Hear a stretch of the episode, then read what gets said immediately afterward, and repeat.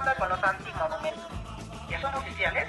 La lucha estudiantil por América Latina. Aquí está una de las sucursales, de las tres sucursales de tarot del mundo. Esto es el Lavas Snow Show. Javier Miñano, ¿cómo estás? Bienvenido.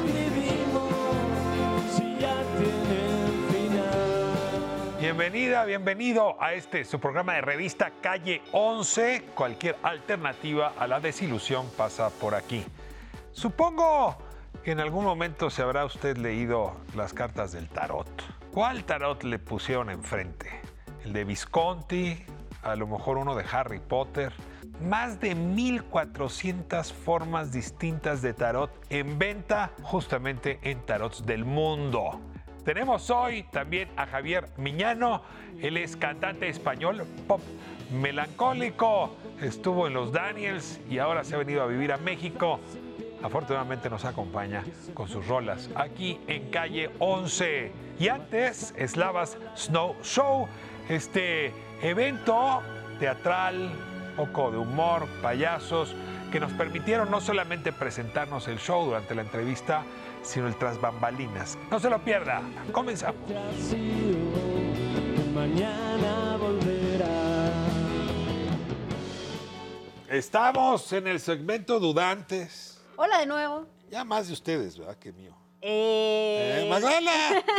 ya, ya quienes vieron el programa la semana pasada saben que estás ahí porque fabricaste una enfermedad. Enfermedad de Ah, laboratorio, bueno, contagiaste al mundo. experimentando con distintos murciélagos del neotrópico mexicano y entonces allí fue que en una de esas me dio hambre, mordí un murciélago y pum, COVID.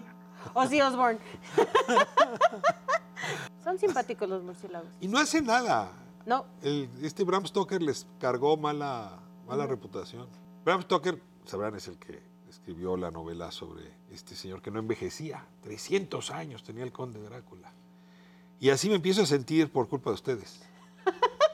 Llega Excel hoy y me dice, ¿cómo ves? Te traje un video sobre un hecho que ocurrió hace 10 años. Yo estaba pensando hace 10 años, la revolución, la independencia.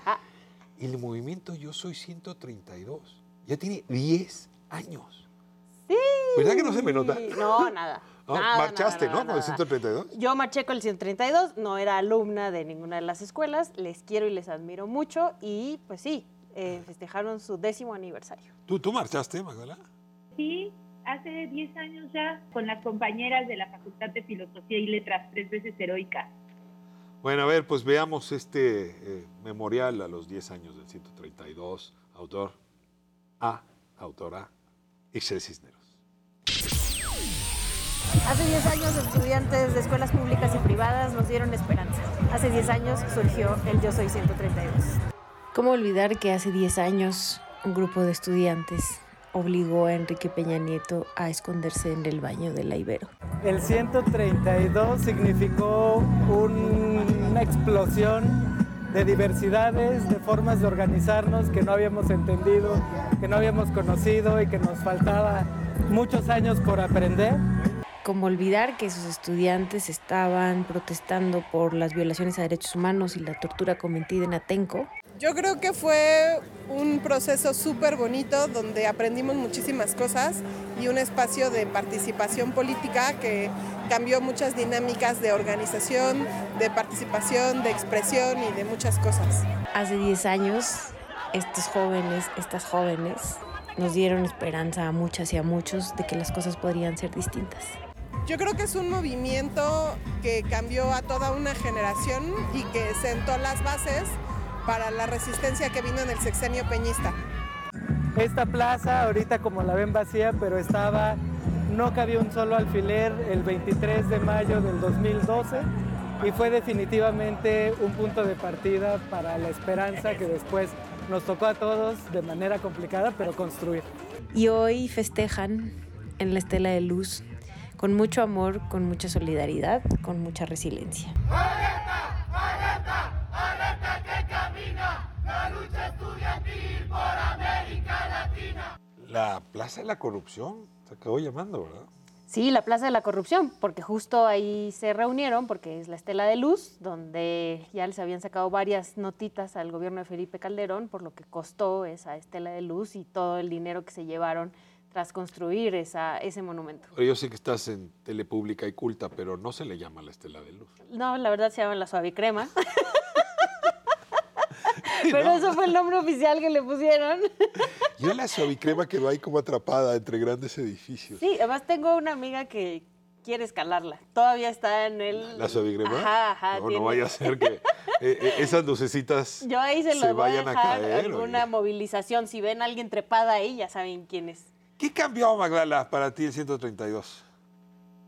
Pues am, un poco la, el binomio, la conjugación del movimiento social y la exposición de las redes sociales. Creo que en el 132 se hizo muy evidente cómo la información viajaba muy rápido a través de las redes sociales y ya no estaba eh, determinada o estaba controlada por las grandes cadenas televisoras. Entonces, esta manera de comunicarnos y después de organizarnos de manera independiente y de manera ciudadana, creo que es uno de los grandes cambios. Y también ponerle poesía a las manifestaciones. Sé que eso ya se había dado incluso desde el 68, encontramos momentos muy poéticos, pero yo ahorita que estaba escuchando la, la cápsula de Ishel, pensaba en estas veladas que se organizaban, por ejemplo, en el Zócalo, me acuerdo de una noche en el Zócalo, una noche de velas, y, y esa sensibilidad, esa sutileza para manifestarse a través de una vela encendida es algo que yo pocas veces he experimentado en el espacio público y en una manifestación política. Reforma ha seguido siendo, ¿no? Esa avenida donde ocurren estos actos simbólicos, ¿no? Los cenotafios, ¿no? Que se han montado para eh, MAS 43, ¿no? Sí, El, el ABC. El ABC, que también Pasta está de ahí, ¿no? Estos antimemoriales que han Ujú. estado muy presentes en esa, en esa zona. Sí, es un espacio justo donde eh, salimos a manifestarnos y además muchos y muchas decidimos tomar estos espacios y por eso la creación de estos antimonumentos. Estaba recientemente el antimonumento a las personas desaparecidas, pero desapareció. Lo quitaron, cómo no, y las fotos, eh, la verdad, un agravio total a las familias de las personas desaparecidas. Quitaron las fotos de sus desaparecidos y desaparecidas. A ver, tenemos justamente material sobre esto que estás diciendo. La glorieta de las mujeres que luchan. Eso está excelente. Pero ¿ya es oficial? No creo que regresen a la estatua de Corón. ¿O ¿Sí? ¿Y el antimonumento de los 43 va a quedarse? Porque vivos se los llevaron y vivos los queremos. ¿Y de la guardería ABC? Muchos años. Todos estos ya se quedaron para siempre. ¿Y por qué no quitan las bardas del hemiciclo de Juárez? Para poder leer los grafitis del 8M. El monumento a la corrupción, él sí se queda. Hasta así lo encuentras en el mapa. En fin, ¿qué onda con los antimonumentos? ¿Ya son oficiales? A ver, Magdala, tu favorito. Hoy, pues no, no sé si elegirlo como favorito, pero me impresiona mucho el de los 43. Me, me- desde que lo instalaron es, es una pieza que me, me impacta muchísimo. que fue el primero.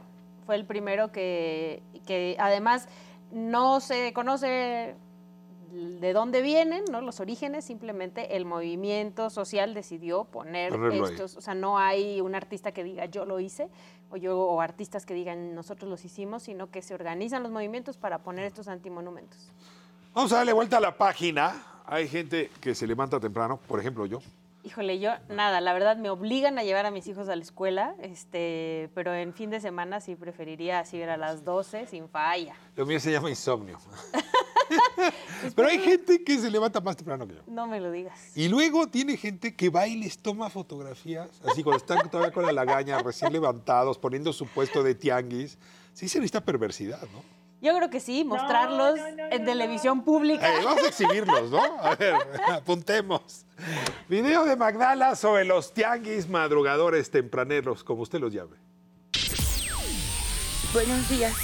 Son las 6 de la madrugada y estoy despierta temprano porque alguien tiene que salir a hacer del baño muy temprano por la mañana. Pero miren qué cosa tan interesante está pasando ya a estas horas. Pues aquí ganándome la vida tan temprano, yo me dedico a, a armar aquí, pues ayudarles aquí a, a descargar, a cargar y tengo que llegar ahí temprano. Yo me levanto a las cuatro y media de la mañana a preparar mis cosas, saciarme y venir a barrer aquí, los lugares estén limpios. Ya después que lleguen los titulares, ya lleguen con la mercancía, les ayuda a descargar y lo que se pueda. Eso es lo que ahorita que ya ve que con la situación que hubo de la pandemia, de que no hubo trabajo, ya uno ya grande, ya nos dan trabajo y aquí, pues gracias a Dios aquí sale Three hours later. Aquí vamos otra vez. Misma ubicación que en la mañana, pero esta vez ya con el tianguis a todo su esplendor. Vamos a ver cómo quedaron montados los puestos que ayudaron a armar los compas y vamos a conocer un poco de las delicias que se puede encontrar aquí en este tianguis de los miércoles. Además de que considero que los tianguis son un espacio muy bueno para pensar las cosas, prefiero mil veces comprar en estos centros que en las grandes cadenas de supermercados. Sí, ya sé que hay cosas que no se pueden comprar aquí en el tianguis o cosas que conviene comprar en los supermercados, pero prefiero mil veces que el dinero se mueva entre ciudadanos que entre corporaciones. ¿Ustedes dónde surten su despensa? Les mando un saludo y nos vemos la próxima semana. Un saludo a Juanito de Ah, la Vista un Alegre. saludo para Juanito de la Vista Alegre, donde se baila y se goza y se fuma de la pestosa. Ah, bueno, Magdala, creo que ya tienes tu siguiente tema.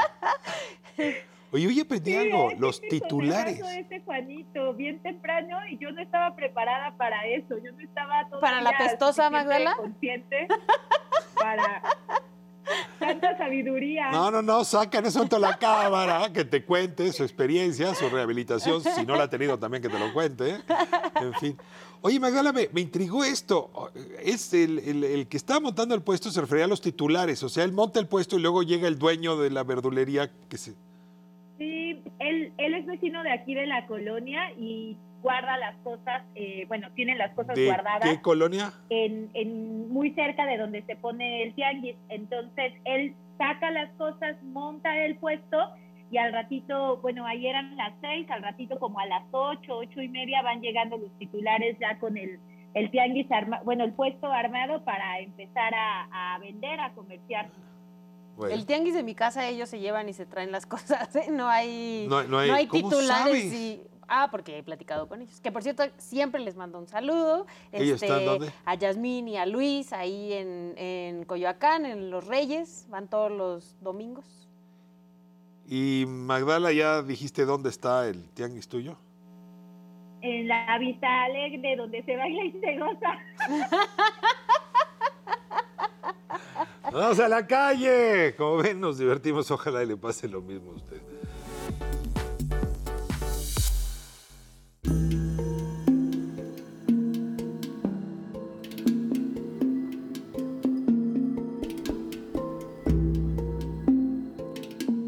Esta noche, calle 11 hace esquina con Avenida Oaxaca, número 71.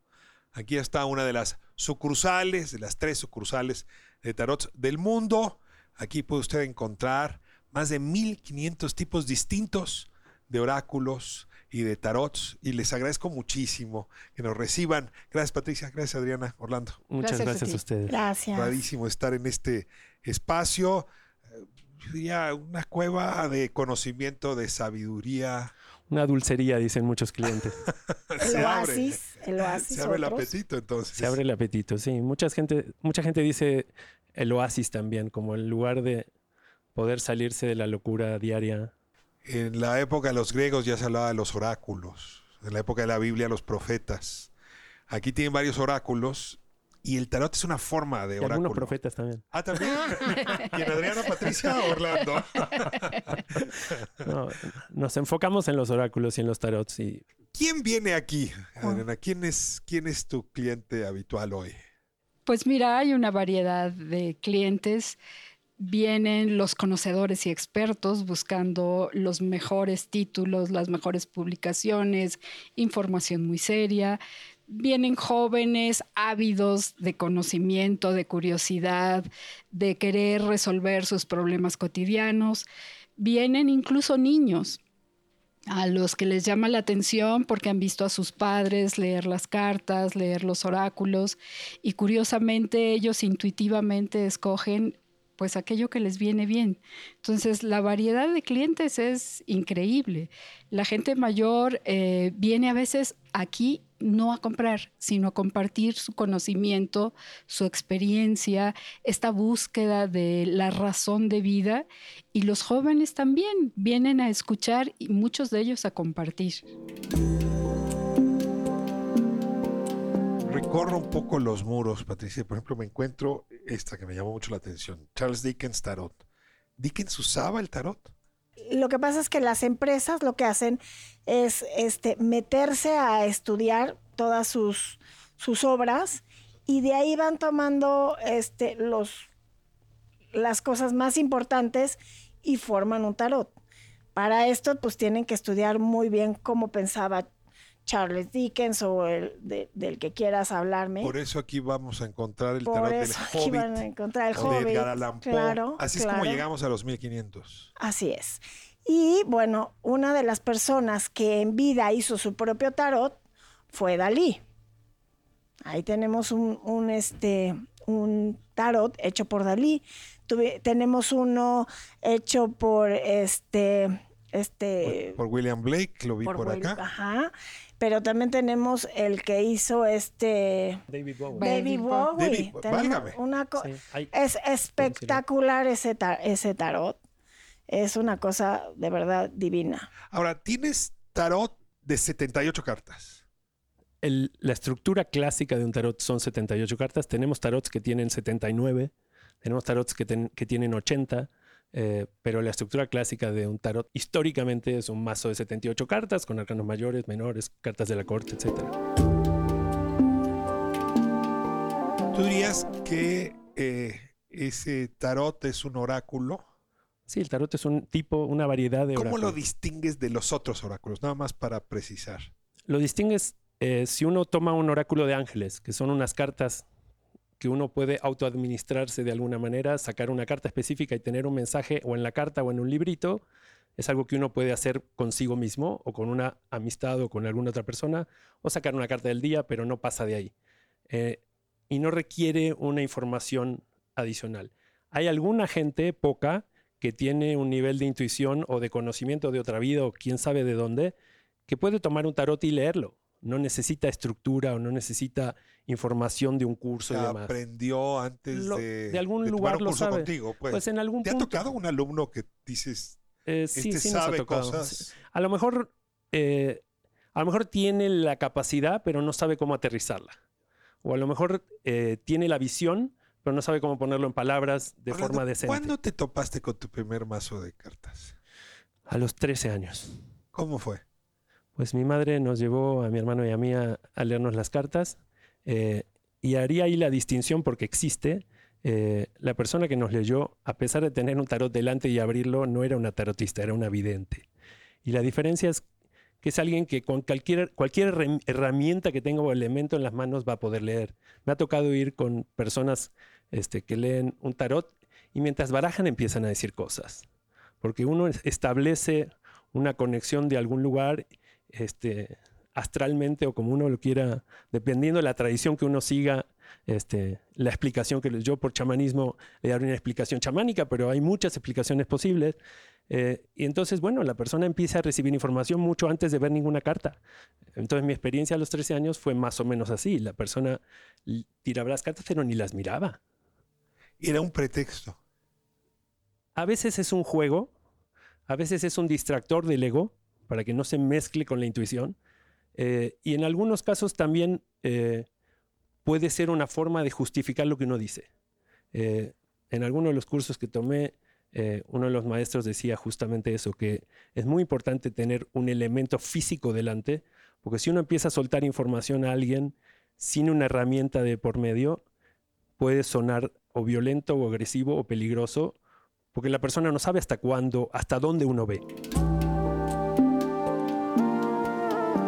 No voy a hablar de mí porque no vengo eso aquí, pero cada vez que yo siento que pudiera haber algún conjuro, algún embrujo, algo que me está estorbando, me paseo por este tipo de tiendas. ¿Seré el único que hace eso? No, no eres el único y lo que nosotros tenemos un poco como política o filosofía de la tienda es decir, existen las energías, existe algo que nosotros no podemos comprobar científicamente, pero lo que creemos es que el trabajo es personal siempre que no hay algo mágico que te va a quitar la mala suerte, no hay algo que tú traigas contigo y entonces vas a encontrar a la mujer de tu vida, no. Hay que trabajar para ser un buen ser humano, hay que trabajar para tener conciencia y hay que meditar, hay que respirar, hay que estar en contacto con la naturaleza y todos estos elementos te van a ayudar pero el Sigo yo en es crisis y te digo, dame un libro, ¿no? Recomiéndame un tarot, una publicación que me ayude a seguir oyendo lo que me acabas de decir. Mira, generalmente lo que hacemos es un poco, no, no solo vendemos, a veces nos toca hacer terapia.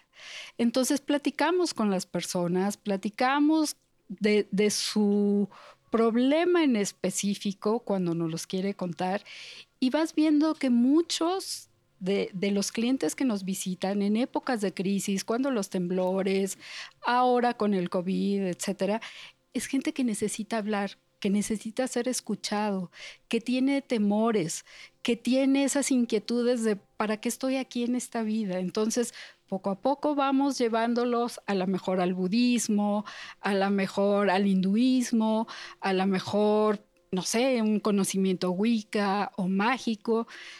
O sea, cada uno traemos como un camino de curiosidad que queremos satisfacer. ¿Qué es más importante?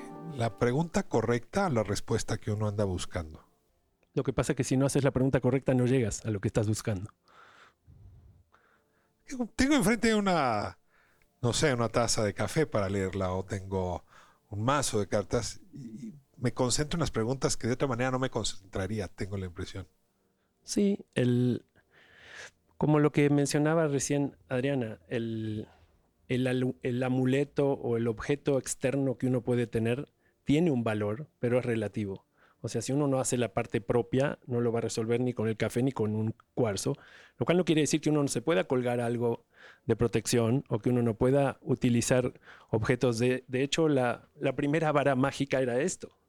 Pero lo que me estás diciendo es terrible, no hay magia entonces. No, sí hay magia, pero la magia interna es mucho más importante que la externa, si no la externa funciona temporalmente. Tengo mucha necesidad, Orlando, que nos cuentes un poco la historia del tarot. ¿Te parece si me voy a corte y de regreso en la cuentas despacio? Porque hay disputa que si empezó en la India, que si empezó en Egipto, que si empezó en Italia. En fin, la disputa es grande y, creo que nos puedes ayudar un poco a, entender cómo se fue sistematizando el conocimiento de las cartas y los arquetipos. Vamos a corte. Y en un momento más regresamos aquí a esta casa, a este recinto, a este espacio donde uno puede encontrar más de 1500 oráculos y tarots del mundo.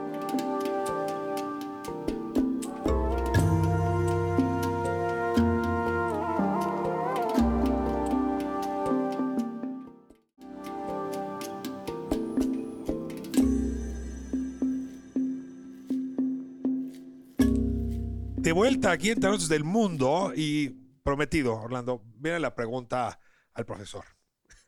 Eh, a ver, ya definías, ¿no? Un tarot, digamos, tradicional son 78 cartas, hay con 79. Ese es un conocimiento que se fue cristalizando y que tiene un conjunto de arquetipos que hoy son conocidos para quienes hace su lectura o quien le hace preguntas. ¿En qué momento se materializó, se concretó ese conocimiento y ese mazo de cartas? Hay, como en todas las cosas de cierta antigüedad, muchas teorías. Y no, es, no hay que pelearse con una o con otra, simplemente cada uno elige la que le gusta. Eh, hay gente que dice que el tarot viene de Egipto y si uno se pone estricto a las 78 cartas, no había un tarot en Egipto. Por supuesto, tiene información o conocimiento jalado de Egipto y de otras tradiciones, por supuesto, también. Había mazos de baraja de juego en Medio Oriente y en India y hasta en China también. O sea, el origen de las cartas como método de juego que para muchas teorías el tarot empezó como un sistema de juego y de apuestas más que de adivinación, existe esa, esa versión.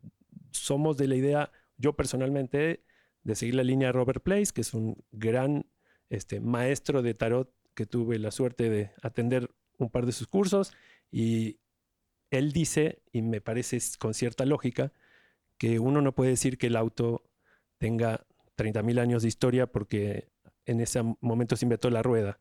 Eh, más allá de miles o más o miles menos, eh, pero entonces tenemos que definir qué es un tarot para poder decidir o interpretar en ese momento cuál es el momento real de creación.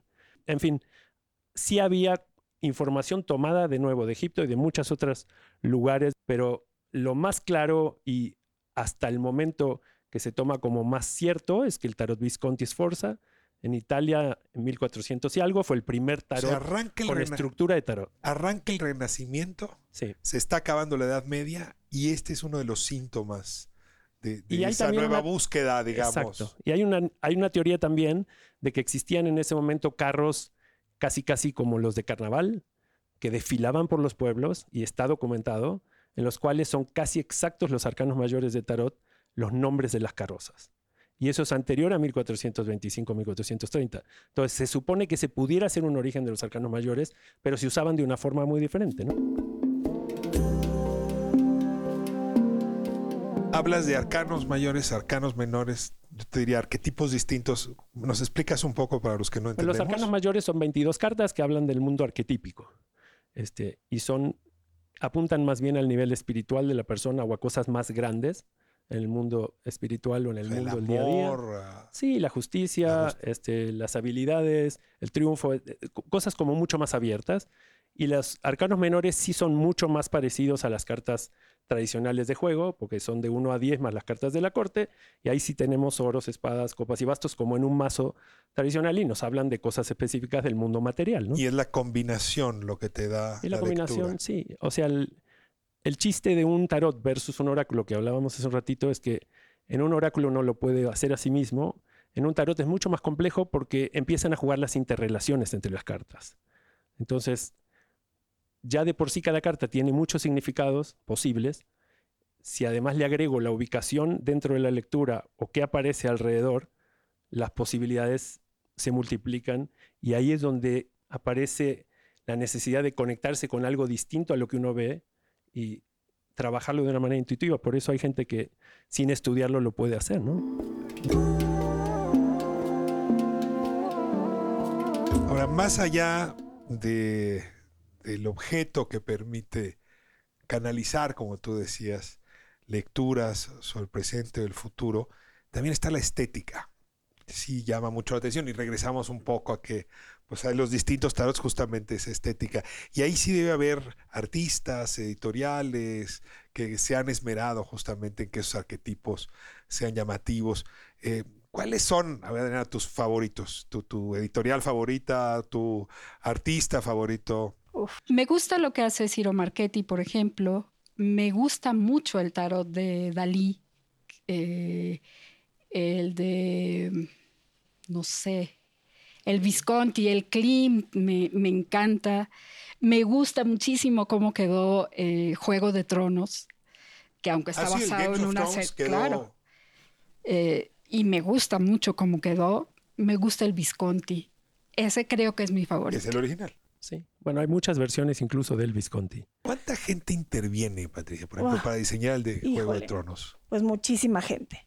O sea, está desde todos los investigadores de que se meten a la obra, están checando como la- las líneas de pensamiento, este, los colores, eh, las imágenes que concuerden con la época o el, este, o el personaje, los detalles de, de la época. O sea, de verdad es un trabajo enorme. Se tardan aproximadamente tres años con cada tarot. Esto empezó como un juego. Hoy sigue siendo de alguna manera un juego. O puede serlo para una familia, para un grupo humano, para un profesor y sus Hace- alumnos.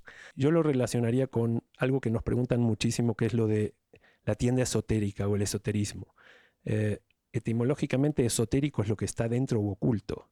Y yo hoy día diría que con la cantidad de material de Feng Shui, Kabbalah, astrología, este, chamanismo, etcétera, etcétera, que hay por todos lados, de oculto ya no tiene nada. O sea, ya ahora es exotérico, no esotérico, pero creo que eso forma parte de la evolución. Yo sí creo que el tarot va a ser, tarot o oráculos en general, ¿no? Son herramientas a las que cuando uno las desmitifica, eh, las trata seriamente y entiende la evolución de la herramienta y demás, creo que es algo que mucha gente puede utilizar. Y tenemos, por supuesto, mucha gente que, aún con, una creencia religiosa o la que fuera, que, no, que lo pone un poco en duda, de todas formas se acerca y lo cuestiona y lo consulta y, llega a tener pues como un grado de, seriedad al respecto, ¿no? Y de, y de intención, por lo menos.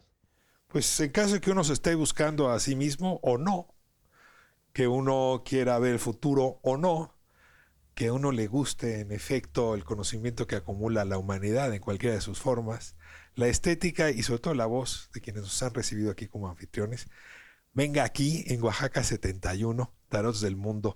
Ya se llevó usted una probadita de la delicia que es pasearse por este lugar y estas 1500 expresiones distintas del oráculo y del tarot. Orlando, muchas gracias. Muchísimas gracias. Serena, muchas gracias. Patricia. Nada, muchas gracias. Regresamos a estudio.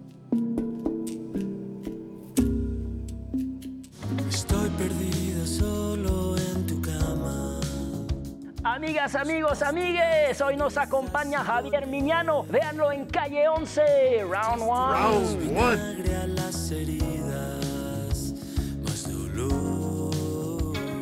Javier Miñano, ¿cómo estás? Bienvenido. Muy bien, Quentin. Nada que ver con el técnico del Madrid, ¿eh? No, nada que ver. Pero tú sí eres español. Yo soy español y del Atlético de Madrid. Ah, del Atlético. Sí. Como Joaquín Sabina. También. Se masticaba en los billares que el Atlético había bajado a segunda. ¿De dónde eres en España? Yo soy, nací en Murcia, me crié en Elche, Alicante. O sea, mucha playa, mucha fiesta, mucho sol. Sí, sí, sí. De hecho, el eslogan es donde, donde nace el sol o donde vive el sol. Y sin embargo, tú eres más lunar, ¿no? En tus uh, gustos. Uh. Sí. Ah, sí, mira, a ver, a ver, lunar. podemos cachar el tatuaje ahí de Javi. Más un astro oscuro. Ajá, sí. ¿No? Soy bastante dramático en mis letras y, y- y soy bastante, como decimos en España, cortavenas. Ok.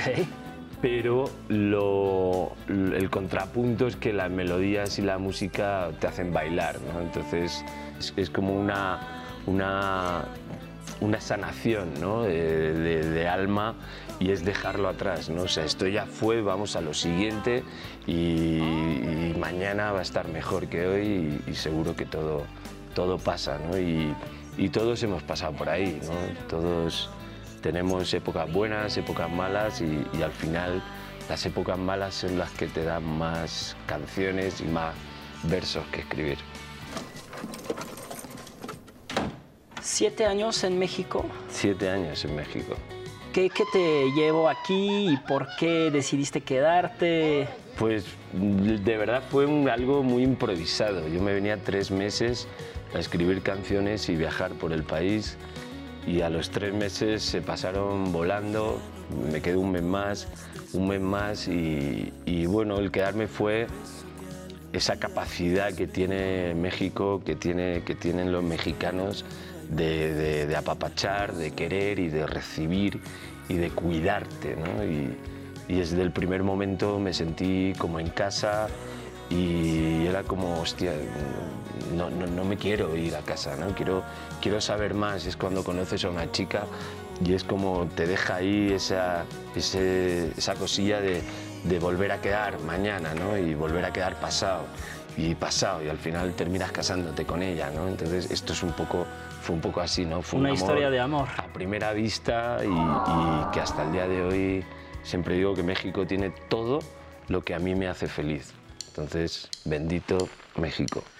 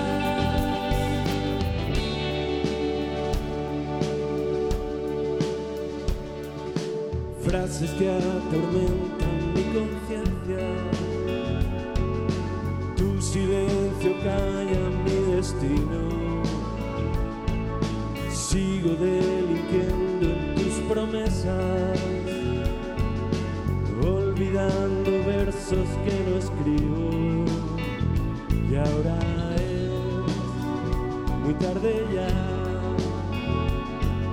Maldigo el día en que no supe amar.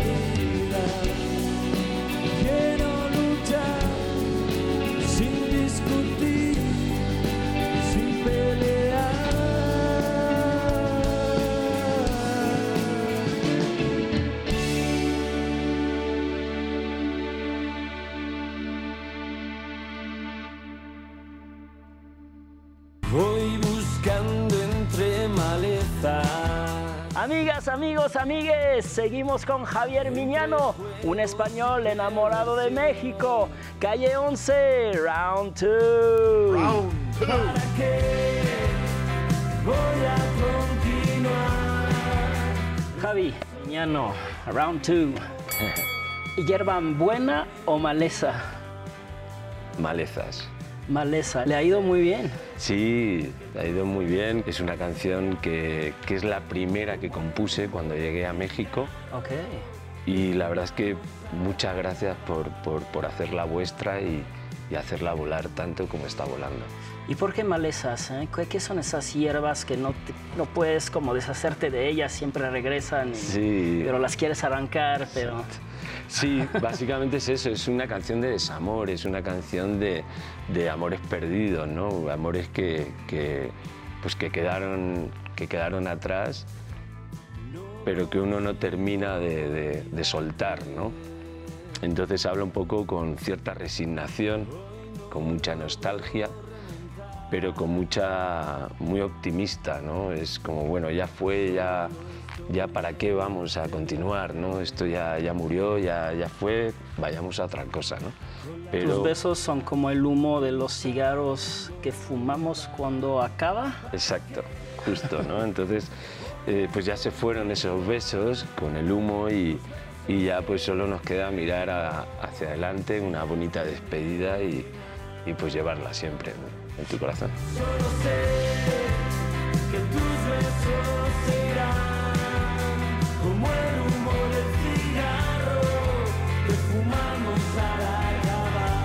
Tu LP de 2021, Reevoluciones. O sea, conocía It Takes a Revolution to Make an Evolution, pero como que le das un giro Ajá. diferente, ¿no? Evolucionar, reevolucionar, re, re, reevolucionar, Re, re, re, siempre sí. estar como... Es que eh, siento que la vida de uno es así, ¿no? Es siempre pues vas creciendo, no eres el mismo de ayer, ni cuanto menos el del año pasado, entonces fue un cúmulo de muchas cosas, de emociones, decidí quedarme a vivir en México, eh, romper con muchas cosas que, que, había en España. Es un poco esos diablos que tienes dentro de, revolución que quieren salir y esa evolución como, como artista y como persona, pues que, avanzas ¿no? y dejas cosas en el pasado que, que mejor que queden en el pasado.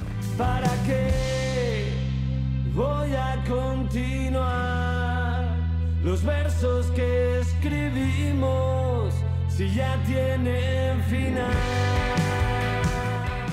Tengo hoy en entrevista a Adrián García, él es productor ejecutivo de Salvas Show. Le agradezco muchísimo que nos acompañe aquí a Calle 11. Adrián, ¿cómo estás? Bien, estamos muy contentos. Esto, esto, es el espectáculo Slavas Snow Show. Mientras tanto, les quiero chismear un poco de lo que estamos haciendo. La, después de dos años de estar en pandemia, después de dos años de no poder hacer nada en vivo, estamos regresando a los escenarios y de aquí vamos a mostrarles un poco de los preparativos propios del espectáculo. Tenemos esta parte que es, digamos, el parte del vestuario, digo, igual ahí se alcanza a ver un poco el vestuario. Quiero mostrarles el entorno convencional en el cual estamos en la compañía disfrutando de... Eso es la realidad, es la realidad, no es mentira. Es lo que pasa realmente durante los procesos de montaje. Cuéntanos durante... quién es el niño que va a actuar o quién está atrás de ti, que ahí nos saluda. Pues mira, es parte del elenco, es parte del, del equipo de, digamos, de, de, trabajo. Son nuestros amigos este, que vienen a disfrutarles. Es Vania, Vanishka. No, Lucha. Sí, no se ve no mucho. tienes lucha. Ahí, ahora sí se ve, ahora sí. Se ve. ¿Cómo estás? Bueno, no. Viene. Muy bien. Muy bien. Digo, no habla mucho español, pero hace el gran esfuerzo de lograrlo. ¿Cuál, ¿Cuánta gente tiene en el elenco de Slava Show, Adrián? Pues depende de la configuración, pero pueden ser entre 8, 10, 6, depende de la configuración del mismo, pero aquí está parte del elenco. Él, por ejemplo, se llama Yuri, le decimos Janchik, y él sí habla español. ¿Qué papel le toca a usted jugar en Slava Show? Exacto. Bueno, él es parte de los que son conocidos como payasos verdes. Y tenemos también de este lado a nuestro querido Ismir. Él es nuestro payaso mexicano, Ismir Gallardo. Y aquí quiero presentarles a otro compañero. Él es Artem. Buenas tardes. ¿De dónde viene Artem? De, es ruso de Rusia, como dicen por ahí. Hay rusos de otros lados. Podría ser, pero en este caso son rusos de Rusia. Y bueno, esta es una gran familia, es una gran familia que se llama Snow Show, con la cual estamos muy contentos de compartir. Hemos creado una gran hermandad entre el público y la producción mexicana, el equipo de trabajo de diferentes partes del mundo. Hay, hay parte, digamos, del equipo de trabajo que son de Estados Unidos pasó, como él. Ella es de Ucrania. Ucrania. Ay, pensé que era un unicornio de pronto. ah, yes. Yeah, exactly. Él es el, el maestro Yura también. Es una producción internacional de diferentes partes del mundo. Y así es como se viven los días, tanto de función, de ensayos, de montaje. Esa es la realidad. Se no siente- lo que ven en, en las cosas muy producidas, esa es la verdad. Bueno, productor, ahora cuéntanos por qué hiciste Slava Show. ¿De dónde salió la idea? Y, ah, Bueno, este es un espectáculo que tiene desde 1993, creado en Rusia, creado con la intención, digamos, de, pues, después de muchos ejercicios que hizo el director Slava Polunin, eh, pues decide crear un espectáculo conformando todos los eh, ejercicios, digamos, creativos eh, que logra tener en los años principales, digamos, de su trabajo. Él es, digamos, actor, que después de ser actor deriva en ser clown, que es un género completamente diferente a la actuación. Es un género muy particular. Eh, este espectáculo se crea en 1993 y desde entonces ha girado por diferentes partes del mundo. Llega a México en el 2006, se le acogió con mucho cariño y afortunadamente desde entonces a la fecha ha venido más de 15 veces el espectáculo a México. ¿Qué, ¿Qué duración tiene? Y cuéntame cuáles son los principales actos del show. Pues mira, tiene la lógica de un sueño este espectáculo, o sea, en el cual no hay una ra- narrativa específica como estamos acostumbrados. Es más bien una serie de sucesos, de momentos oníricos, de momentos de un sueño, en los cuales el público, según su propia interpretación, en función de lo que lleve dentro, es lo que puede y va a poder disfrutar y ver en el mismo espectáculo. ¿Es un espectáculo para adultos o para Es niños, para- todo público? Pues es para niños entre los 4 y los 99 años. Ah, muy bien. O sea, qué pollo y mi niñez. Qué bien. Así es, así es, alcanza, alcanza para gente de cualquier edad, o sea, todo el mundo lo va a disfrutar, todo el mundo lo va a pasar muy bien. Es un, es, es un espectáculo inolvidable. De hecho, quiero mostrarles un poquito del escenario. ¿No Ah, sí, por favor, Adrián. Así es, así es, es un poquito una probadita de lo que estamos Ay, sí, haciendo. eso, llévanos, llévanos. Además, me siento como, como espía, ¿no? Como en este backstage al cual no estamos normalmente autorizados el público. Así es que encantado Así de que- seguirte. No, pues yo encantado de que puedan disfrutar con nosotros, de que puedan estar, de que puedan ver un poco de qué va. Este, no me acerco mucho porque me pueden correr con todo y cámara, pero, pero yo feliz de compartir con el público, digamos, que está viendo esta entrevista, lo que es la realidad dentro de lo que es un montaje escénico real y verdadero. Entonces, pues está la compañía muy feliz de poder lograr esta gira, de haberla podido lograr después de más de dos años de negociaciones. Eh, para nosotros como productores o como promotores mexicanos es un gran reto, fue un gran reto lograr traer la compañía de forma tan reciente que ser uno de los primeros espectáculos que regresan después de todo este proceso pandémico y con tantas restricciones. Es una oportunidad de hermanar al mundo, de, eh, de hablar con un discurso de paz, con un discurso de amor, que pues se vea reflejado en el escenario, en el disfrute y en la, y en la variedad de espectáculos que no solamente son entretenimiento, sino también conforman parte del abanico de, de espectáculos que te dejen algo más, que sea también la oportunidad para conocerte mejor, para disfrutarte como ser humano, que lo que ves en el espectáculo, en el escenario, sea parte de, pues de tu propia vivencia, de tu propia vida, que lo incorpores. Adrián, pues rómpete una pierna. Te abrazo muy fuerte. Y gracias. Muchas gracias por los, por los buenos deseos. Si el público mexicano tiene la oportunidad de ir a disfrutar un espectáculo único, este es el el, el que mejor conviene hacerlo por una sencilla razón. Es el único espectáculo que está ahorita en temporada en México que cuenta con el, con el, con el elenco original. El mismo elenco que vas a ver a lo mejor en Tel Aviv, que vas a ver en París, que vas a ver en diferentes lugares como, no sé, Broadway y demás, lo vas a ver aquí en México. El- así, al tiro de un clic en internet, vas a la taquilla y lo vas a disfrutar en, en México. Adrián, muchísimas gracias. Hasta muy pronto y te seguimos la pista. Gracias por el espacio, un abrazo enorme de corazón a corazón a todos tus espectadores. Va para allá.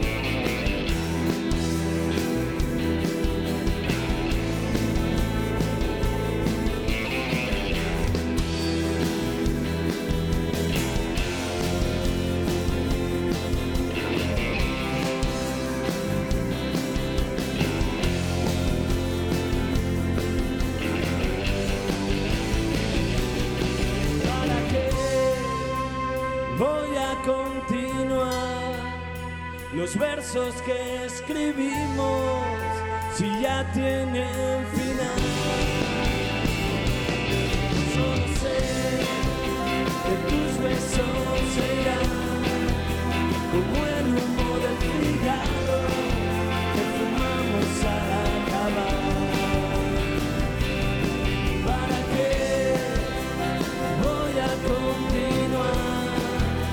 los versos que escribimos, si ya tienes